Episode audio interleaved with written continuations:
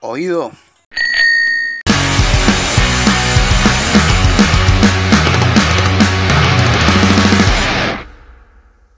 Muy buenas.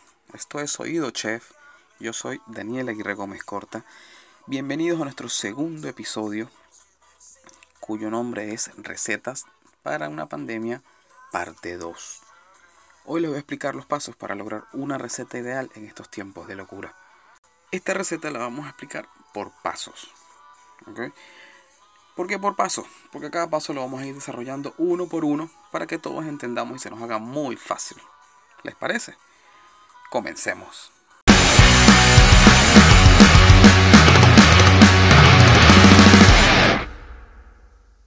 Ante una receta nueva siempre nos desesperamos, nos ponemos nerviosos de si nos va a salir o no. El primer paso ¿ok? es no desesperarnos. Ya pasamos de la preocupación y estamos entrando en la desesperación en esta pandemia. La falta de trabajo, el dinero, la economía, el inevitable apocalipsis zombie, la llegada de los ovnis, los Illuminati, el nuevo orden mundial e incluso las predicciones de la niña del Perú. Pero no desesperemos. Total, somos cocineros y sabemos cocinar absolutamente de todo.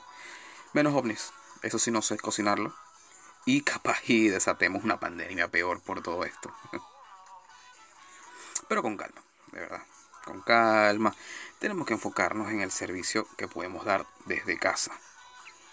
Debemos tener en cuenta la competencia.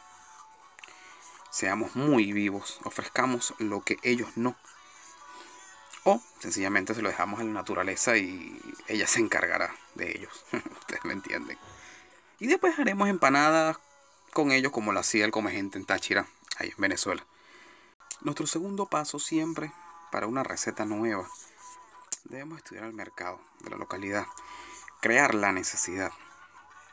Si quieren agua, le buscamos agua. Si quieren birra, la fabricamos. Si les cayó el virus, dale sagrado entierro. Entiérralo. Ofréceles el hueco. Para enterrarlo, obviamente, ¿no? Si quieren comida, prepárales un asado. No importa lo que esté pasando, por ejemplo, aquí en Argentina. Siempre va a haber tiempo para un asado. Y al hacerlo, nos vamos a olvidar de absolutamente todo. Así que siempre, siempre, siempre ofrezcamos lo que se está necesitando. Nuestro tercer paso para esta receta, para una pandemia, ¿ok? es siempre tratar de mantener la calidad de tu servicio. Estamos en un estado de, aislamiento social y la mejor manera de llevar tu producto, tu servicio, lo que tú ofrezcas es delivery. ¿sí? Así que arma tu bicicleta, tu moto, tu auto, tu autobús, tu bondi, tu camioneta, lo que tengas para desplazarte. De manera que puedes enfrentarte hasta un ataque nuclear, una lluvia ácida o la misma llegada de Los Ángeles, si se viene el apocalipsis. Tu producto debe siempre, siempre, recuérdalo, llegar en perfectas condiciones. No importa si, llega, si llegaron los ángeles, si hay ataques zombies, si están bajando los alienígenas, si lo que sea. Eh, caen meteoritos, tu producto tiene que estar siempre perfecto. Nuestro cuarto paso es bastante sencillo. El panorama no está fácil y realmente tenemos que ayudarnos entre todos todo lo que se viene va a ser mucho más fácil si entre varios logramos hacer las cosas. Si yo te presto una mano, si tú me ayudas a mí. Okay, si tu amigo ofrece algo que tú no estás ofreciendo, promocionalo, ayúdalo, que él va a hacer lo mismo contigo.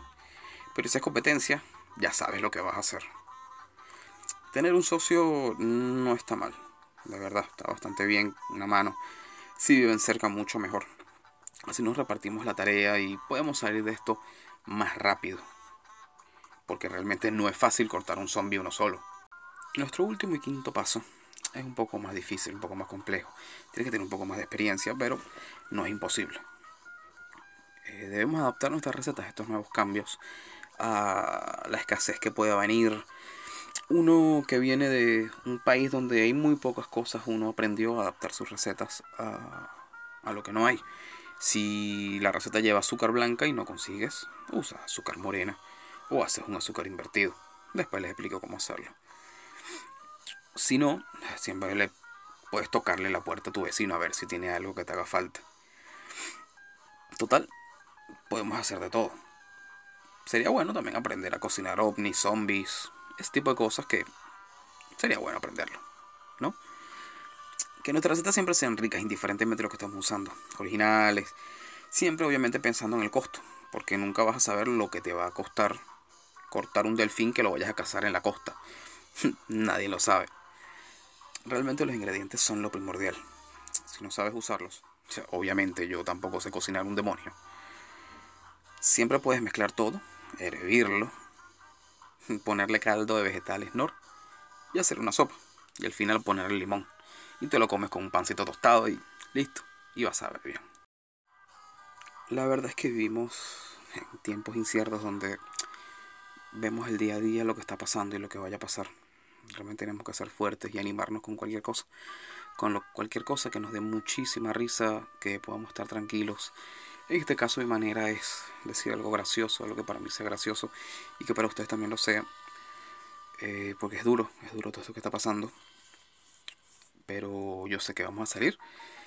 Y yo confío con que todos vamos a saber cocinar lo que, con lo que tengamos. Recuerden, menos preocupación y más ocupación siempre. Esto fue Oído Chef.